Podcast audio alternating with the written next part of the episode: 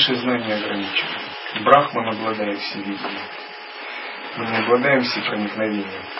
Например, даже чтобы сюда дойти, потребовались усилия. Брахман всепроникающий. То есть это нечто, что почти противоположно нам. Источник времени, пространства, всего сущего. То, что наполняет все, что живет, во всем живет, каждому. Кришна говорит, сосредоточь свой ум на мне. То есть постоянно сосредотачивать на всеведающем, всепроникающем, всенаполняющем, независящем от гун природы, от любых качеств. И исследовать это, это некий сверхсубъект, сверхобъект. Исследовать, исследовать, понимать, слушать его, воспринимать, анализировать, открываться, пребывая вне концепциях, получать передачу бхавы, насыщаться им. Все это называется брахмавичара. И Кришна говорит, ты, Арджуна, слабоват. Ни для йоги, ни для тапаса не годишься. Но я от тебя этого и не требую. Если ты поймешь, что я прошу, ты всего достигнешь. Он говорит, просто сосредоточь свой ум на мне, постоянно делай. То есть постоянно исследуй Брахмана, выполняй Брахма Вичару. Вот такой совет ему дает. И вот пребывание в естественном состоянии, краеугольный камень учения Лая-йоги в Сахаджстхите, это то же самое.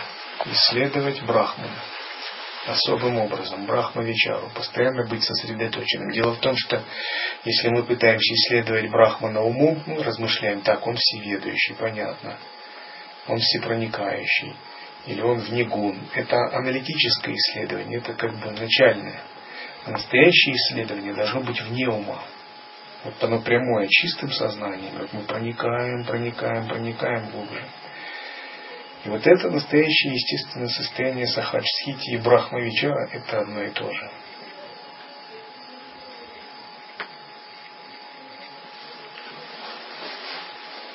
Посвяти свой ум мне, отдай его мне, вот и все, чего я прошу. Если садхака не может совершить даже этот акт предания себя Господу, я удивляюсь, на что же годна его садхана. Если ты ответишь, что у твоего ума нет силы, я спрошу, откуда приходит сила посвящать себя, как ты делаешь теперь, пустым фантазиям, тщетным мечтам о семье, удаче и славе? Можешь ты направить эту силу на преданность Высшему? Человек с легкостью жертвует всем ради пагубных чувственных наслаждений, но возмущается и протестует, как если бы на него падала гора, когда слышит призыв посвятить свои мысли, чувства и действия всемогущему. Сила для исследования Брахмана и для воплощения мирских желаний, санкальп, пустых ожиданий, фантазий одна и та же. То есть одна и та же работает мана шакти. Тут важен вектор приложения. Можно эту силу потратить впустую на фантазии, на поиск сиюминутных каких-то развлечений. Можно развернуть ее в отношении абсолютного и заниматься исследованием абсолютного. Тогда жизнь проходит не зря. Зачем нам заниматься вечарой, исследованием абсолютного? Когда мы занимаемся этим, мы приобретаем качество того, что мы исследуем. Допустим, если мы исследуем Луну, Луна входит в нашу жизнь, в нашу судьбу и определяет нашу жизнь. Мы как бы получаем благословение Луны. Если мы долго смотрим на небо, наше сознание расширяется, тоже становится небоподобным. Если мы долго размышляем о Брахмане, мы сами становимся брахманоподобными. Это закон, еще описанный в Упанишадах. О чем ты думаешь, тем и становишься. О чем долго размышляешь, тем и становишься. Через Брахма Вичару мы воссоединяемся с Брахманом. Мы устраняем неведение. Какая практика ни проводилась, она должна проводиться вот из этого состояния. Можно делать ритуалы, но сами ритуалы это только игра, манифестация энергии. Для конкретных целей, для сосредоточения санкальпа шакти, воплощения вещей. Можно делать асами пранаямы, но это тоже манифестация абсолютно. Но самая сердцевина лежит в брахма-вичаре. Все остальное это манифестация этого. Если же мы упускаем Брахмавичару и делаем ритуалы или асаны и пранаямы, но ум отвлечен, он не сосредоточен, мы как бы самую суть забываем. Мы только берем внешнюю оболочку дхармы. И как бы практикуем, получая такой ну, поверхностный результат. Спасение, по его мнению, так же дешево и доступно, как зелень на овощном рынке. Ему хочется избавиться от уз столь же просто. Его стремление невелико, но он желает добиться многого. Он более погружается в тамас, темноту невежества, чем в тапас, аскезу. Но он хочет плодов, которые мог бы принести один только тапас. Те, кем движет искреннее желание плода, должны преодолеть все препятствия и соблазны, сомнения и разочарования, и сосредоточиться на мысли о Господе. Тогда Господь не останется в стороне. Он дарует такому садхаке состояние единства, описываемое как Ахам Брахмасма. Я — это ты, ты — это я, мы едины. И садхака будет всегда, без перерыва, наблюдать это единство. Это называют Ананья Бхавой. Арджуна спросил, ты говоришь, что это Ананья Бхава. Это Ананья Бхакти, постоянное чувство, постоянная преданность, совсем не трудны, и что нет необходимости в больших усилиях. Ты также утверждаешь, что для тех, кто обрел это, ты легко достижим. Но в чем же именно польза достижения тебя? Кришна улыбнулся на это и ответил, Арджуна, какое благо больше, чем это? Эта священная победа делает смертного человека Махатмой, великой Вушей. Почему это Вушей? Великой душой. Ты можешь задать вопрос, какая польза становиться Махатмой? Слушай, Махатма намного выше обычного человека. Последний сосредоточен на теле и является дживой, обусловленным существом. Он отождествляет себя с телом и с дыханием, с частным, с волной. Поэтому им движут радость и скорбь. Каждое ощущение веселит или печалит его.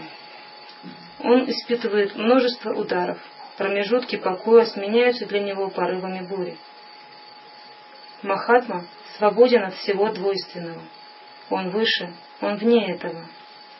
Он освободился от отождествления себя с частным.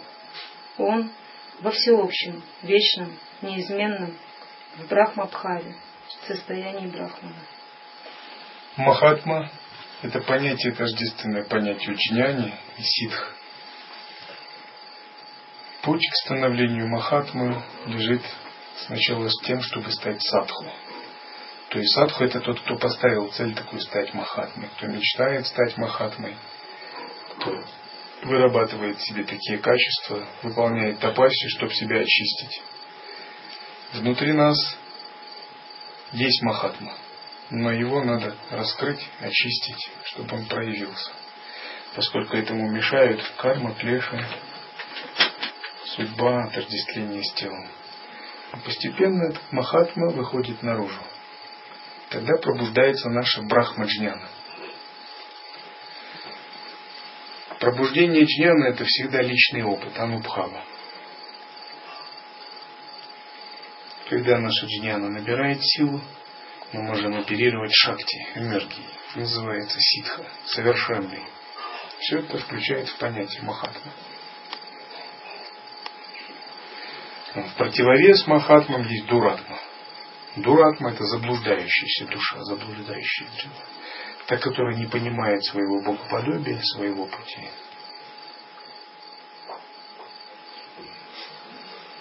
Он знает, что атма – неограниченная сущность. Он знает, что она превосходит все ограничения. Он свободен от осквернения тамасом и раджасом, качествами невежества и страсти. Желание не ослепляет его и не движет им. Его сознание чисто не затронута привязанностью или ненавистью. У многих Сегодня выдающих себя за таких людей нет чистоты в сердцах, их сознание загрязнено. Но для чистых сердцем нет более рождения и смерти. Они не обязаны приходить на землю вновь. Без достижения такой чистоты ты не сможешь избегнуть круговорота рождения и смерти. Как бы многочисленны ни были твои добрые дела, как бы высок ни был твой дух, какой бы славы на небесах ты не добился. Только всегда находящиеся в Брахмабхаве, состоянии Брахмана, смогут достичь вечного меня и освободиться от уз, растворившись во мне. Тогда Арджуна выразил другое, беспокоившее его сомнение. Он спросил, если это так, почему Упанишады объявляют, что те, кто достигает небес, Брахмалоки, не должны рождаться вновь? Объясни, кто именно освобождается от круговорота рождения и смертей? Итак, качество Махатмы – это постоянная погруженность в созерцание Брахмана, в размышление Брахмана. И когда мы становимся садху, нам это объясняют с самого начала. Когда мы становимся джняни, мы это реализуем в какой-то степени. Когда мы становимся ситха, мы реализуем это в большой степени. С самого начала нам следует приучить себя, сосредоточить ум на Брахмане раз и навсегда. И такое сосредоточение и есть истинное созерцание – Сами созерцательные практики типа сосредоточения ума на пламени свечи или точки, на дыхании, на движении тела, на санкальпе – это подготовка для какого-то великого делания. Они сами по себе э, не являются как бы самодостаточными. В том смысле, это не самоцель. Но они ведут к Брахману. С тем, чтобы раз и навсегда мы смогли сосредоточиться на Абсолюте. На Абсолютном. И когда ум утончается, мы можем это сделать через что угодно. Через дыхание, через внимательность действием тела, через санкальпу. Постепенно ум начинает немного разворачиваться, и на санкальпу он уже не отдает столько энергии. Санкальпа как бы становится игровой, он отдает на нее 15%, 20%, а остальное идет на брахман. Он распознает, что сзади, позади санкальпы располагается нечто неописуемое, вечное, всеведающее, всенаполняющее, абсолютное. Санкальпа это всего лишь отмычка, которая открывает эту дверь. А когда эта дверь распахивается, там открывается безграничность, ананда, непостижимость, очинтия. То, что вне гун, три гуна тита, вне времени, кала тита. И тогда джняни должен обратить на это внимание обратить внимание на то, что раскрывается за его созерцательной практикой, и сосредоточить целиком ум на этом. А санкальпа играет роль поддерживающего якоря.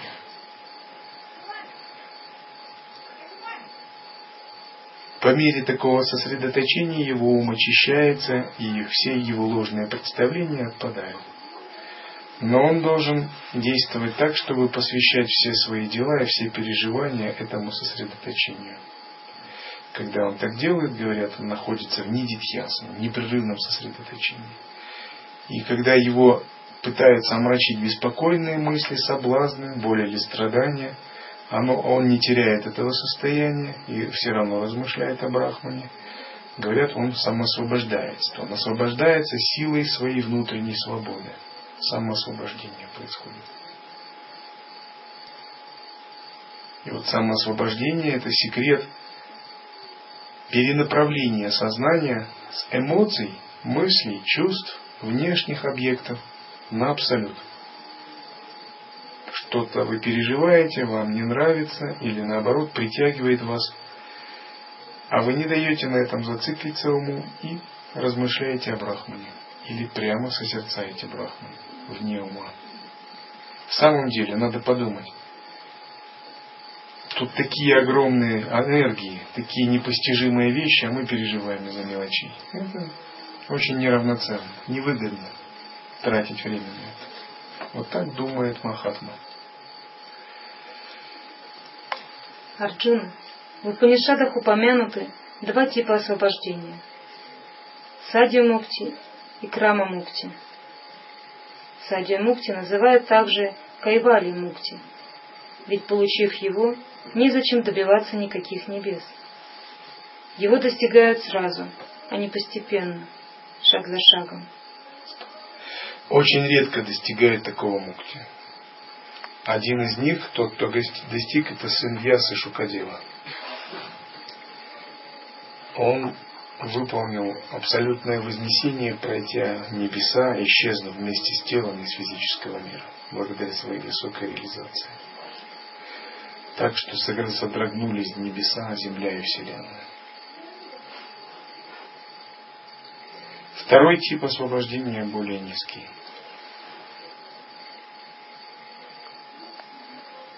Все остальное подвержено изменению. Когда последствия накопленных заслуг исчерпываются, небеса приходится оставить, а небеса приходится оставить, и заново начинается жизнь на земле. Такие души не знают растворения. Только те, кто достигают кайвалии, растворяются и становятся единым со всеобщим и вечным. То есть, прервал его Арджуна, души, достигшие кайвалии, погибают, погибают, не так ли? Или есть разница между растворением и гибелью? Здесь Арджуна напугался, поскольку для него растворение лая – это то же самое, что и гибель души. Если джива объединится с брахманом, с абсолютом, то джива не останется, останется один абсолют. И многих это волнует. А как же личность, как же э, джива, душа? Многих растворение пугает. Даже многие философские системы возникли из-за этого страха и непонимания. Два это веданта. Вишишта два это. Два это говорит, не, не, никакого растворения. Вот живо, вот Бог, всегда будут игры, всегда будет тонкое разделение. Мы вечные частички, мы служим Богу, но никогда мы не приблизимся, не растворяемся. И говорит, лучше быть сахаром, лучше быть, есть сахар, чем быть сахаром. Так они говорят. Это бхакты типа Вайшнава, Кришнаита. Вишишта это говорит, да, мы тождественны, но и мы одновременно различны. И вот эта тонкая непостижимость, Ачинти Абхеда, Абхеда Татва называется принцип одновременное тождество и различие.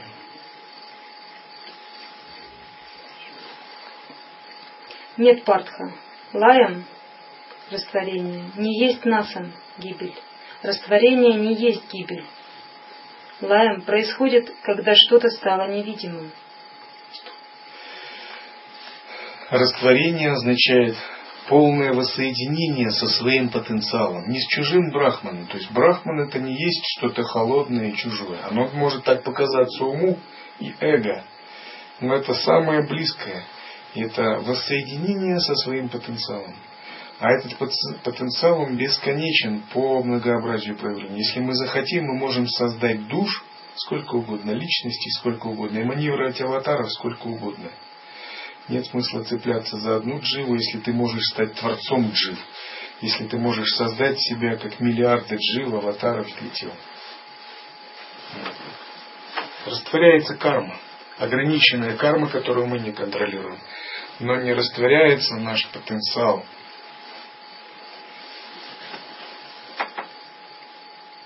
Это случается при, при исчезновении вещи. Она становится невидима мы не можем более видеть ее. Но разве ты можешь назвать вещь погибшей лишь от того, что ее не стало видно? Нет. Кусок сахара или соли, положенный в воду, исчезает. Ты больше не можешь видеть его. Но можешь ли ты сказать, что он уничтожен? Или ты скажешь, что он растворился? Он там. Вкус свидетельствует об этом. Он потерял форму, но присутствует как его свойство, его гуна. Подобно этому джива, обусловленная душа, растворяется в брахмане. Она вовсе не гибнет. Джива только думает, что она джива. А на самом деле реальность такова, что нет индивидуальной дживы самой по себе. Есть энергия, называемая джива шакти, как манифестация, игровая манифестация абсолюта, созданная же абсолютом. Но по своему неведению джива думает, что она есть нечто отдельное. Это как палец бы думал, что он есть нечто отдельное. Но палец это часть тела, его манифестация. И что растворяется? Не джива растворяется, а растворяется ложное понимание дживы себя как отдельной от абсолюта. Ее чувство разделенности. А сама энергия Джива Шакти, ее операционная система, Читаманас Будхиахамкара, способность творить тела, все что угодно, это все остается. Но это теперь принадлежит другому хозяину. Не личности, а абсолюту. То есть способность к эманациям, манифестациям всегда существует, к проявленному. Это, например, вы живете и вы думали, что вы свой, что вы сам по себе. А вот затем вы медитируете, изучаете дхарму, и вы понимаете, что вы Божий. Вы не сами по себе. И вот это ложное понятие «я свой», только я один, индивидуально себе принадлежу, оно уходит. Вот так же, как это ложное понятие уходит, уходит и иллюзия дживов. Но вы все-таки остаетесь. Остается ваше тело, ум, память, игровая личность, но теперь все это имеет характер не кармы, а лилы, игры. Потому что вы понимаете, все это манифестация Абсолюта. Если джива не растворилась подобным образом, она в лучшем случае может лишь странствовать между землей и небесами, на некоторое время получая жизнь на небесах и вновь не сходя на землю для дальнейших попыток освобождения. Вся сила и слава богов, ангелов, ситхов – это способности осознать эту истину, растворить индивидуальное эго во всеобщем абсолюте. А затем это как они подключились к глобальному метаразуму. А затем из этого глобального метаразума они эманируют шахти, отражающие их черты индивидуальности. Их черты индивидуальности они не пропали при растворении, но они приобрели игровую окраску. Произошло воссоединение. Вся сила, слава и шахти исходят только из этого. Те же, кто не сумел раскрыть этот процесс, вынуждены черпать силу и славу из своего эго, например, как асуры. И они занимаются очень сильно развитием эго. Не понимая, что весь свет эго берет тоже из атмана. Поэтому они всегда находятся как бы в неверном толковании реальности. И их слава и сила иссякает. Она требуется постоянной подпитки, она не может длиться вечно. Арджуна все еще испытывал сомнения. Он спросил, Кришна, ты говоришь, что небеса, даже высочайшая Брахмалока, не могут спасти человека от череды рождения и смертей. А как же тогда царский путь к спасению? Хочешь ли ты сказать, что те, которые стремятся к тем небесам, должны найти удовлетворение лишь в этом и ни в чем больше? Кришна отвечал – Партха, есть царство, не знающее упадка, царство вне всех этих небес. Многочисленны пути, которыми можно достичь его. Не зная об этих путях или о радости того царства, человек идет иными, либо извилистыми, либо приятными путями. Он не знает, как различить верный и неверный пути. Есть такая поговорка. Все люди ищут приятных путей, но мудрецы ищут правильных путей. Для того, чтобы различать пути, нужна вивека. Способность отличать истинное, нужное от неистинного, ненужного в жизни. Я могу сказать тебе, что есть четыре дороги, которыми теперь идут люди. Первая – карма Атита – вне кармы, не затрагиваемая кармой. Вторая – нишкама карма. Карма без всякого желания ее плодов. Карма, не затрагиваемая стремлением к ее результатам. Третье – сакама карма. Карма со стремлением обрести ее результат и наслаждаться им. Четвертое. Карма пхрашта карма, не знающая воздержания и контроля.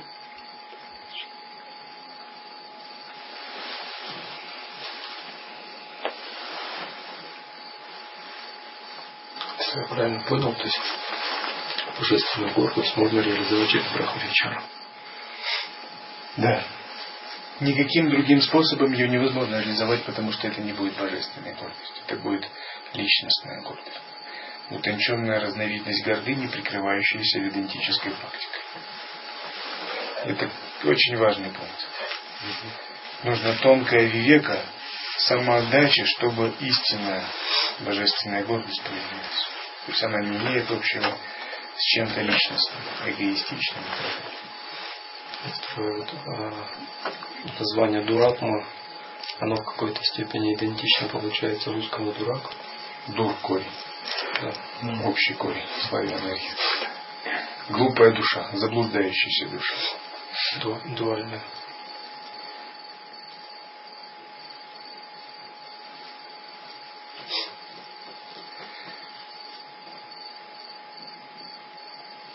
Есть э, корни, окончающиеся, оканчивающиеся на К, там, севок, служитель, значит, там, панчака, пятиличность, дурак, значит, как бы так буквально, если передать, глупящий, глупящий, блудящий или глупящий, вот так если.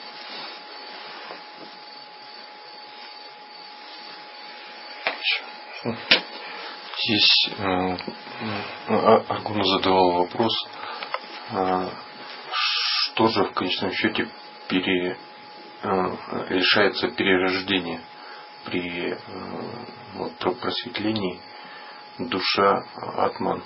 Ну, здесь я не услышал для себя ответа, что на самом деле как растворяемся в абсолюте, да, в идеале. А что, что именно вот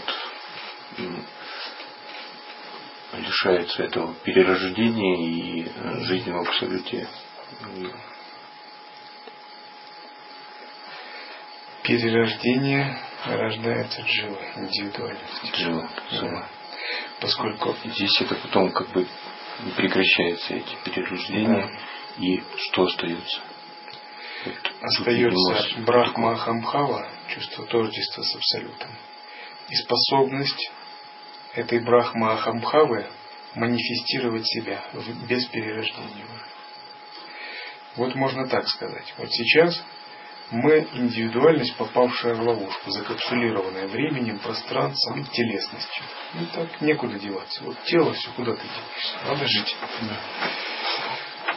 Освобождение – это когда тонкая часть нашего «я» как бы из этой ловушки выходит и никогда уже больше в нее не попадет. И эта часть становится таким метаразумом, распространенным в пространстве и времени, самодостаточным, ни в чем не нуждающимся. И в сути, как бы в сердцевине этого метаразума, это единство с Брахманом, Брахма Ахамбхава. И этот метаразум может туда аватара послать, манифестировать иллюзорное тело, создать локу. Он скользит по коридорам времени, вероятностей. Он вне причин следствия, вне кармы, в лиле. И он не перерождается. Если он захочет попасть, получить игровой опыт, он просто создает иллюзорное тело. Или божества, или человека, но он сам никогда уже не покинет своего состояния. Это происходит как бы по его личному намерению в качестве игры. Просто игра. То есть джива превращается в метаразум. И этот метаразум называют ситхи, деваты. То есть получается это вот уровень божества, божественного, как раз как раз это как бы супер джива или там или супер джива. Махатма это и есть супер джива, великая душа. Мах, великая, мах, ну, да. Говоря вот таким более наукообразным языком, это наш, наше сознание, наш разум становится как, как бы коллективным, единым коллективным метаразумом. Допустим, есть коллективный разум каких-нибудь особей, насекомых, пчел. Рой. Рой, типа рой, да. И много тел, но один разум управляет. Крыс, там, он очень умный, умнее одного человека, он может предвидеть будущее, он управляет этими стадами своими. Эти существа это его просто иллюзорные тела, а сам он мета-разум. И вот на более высоком уровне, если представить это состояние деваты, он может раскидать все свои тела, аватары по всей Вселенной. Сам же он ими не связан. Никогда не покидает своей природы, даже когда создает тело. Суперджива.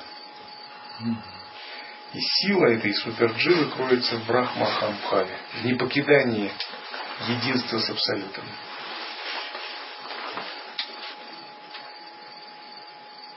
Так, кто желает завтра, можете выполнять практику. Не каждый раз в Гималаях можно ретриты проходить.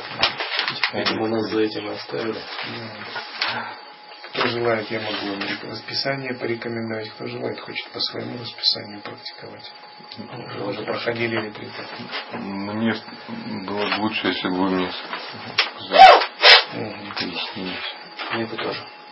Что я могу порекомендовать?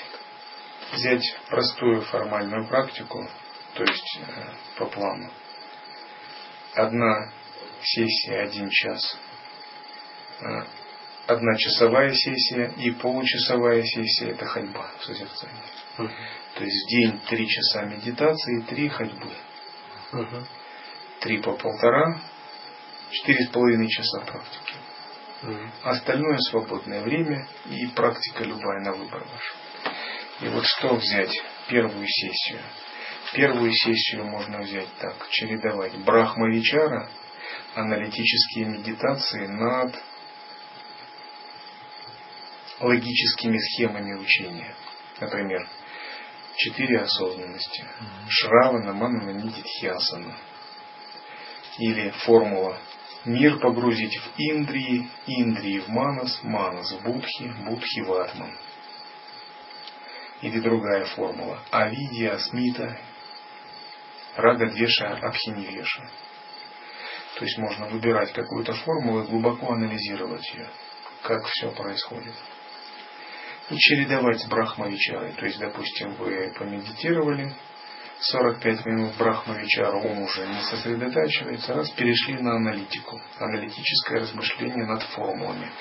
Формулы учения очень важны, они дают уму очень большую концентрацию, ясность понимания учения. Самое простое – шрава, манана, нидитхьясана. Что они значат, как их применять в жизни. Это первая сессия. Выполнили час, ходьба 30 минут с выбранной санкальпой, чанкраманом. Вторая сессия можно сделать мантра-йога час и снова ходьба. И третья сессия Шамхави Мудра, использовать окружающее пространство для интеграции. И после Шамхави Мудры тоже ходьба 30 минут. Шамхави Мудра с землей получается?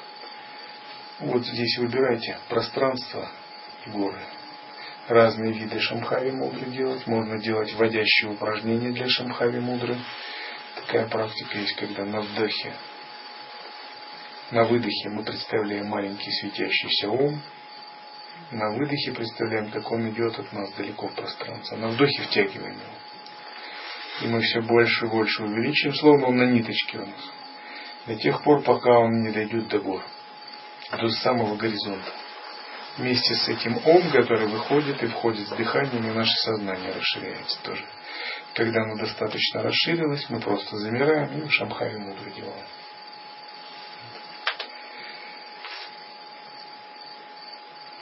Три сессии, Брахма Вичара аналитика, вторая мантра йога, и третья Шамхари мудра. В перерыве Адма э, ходьба с выбранной санкальпой. Атма Вичара, сон, все базовые санкальпы. А остальное время вы можете делать любые практики, которые вы знаете, получали передачи, так, работать с энергией, или тамасами делать пранаяму, или просто отдыхать вот так. Хорошо.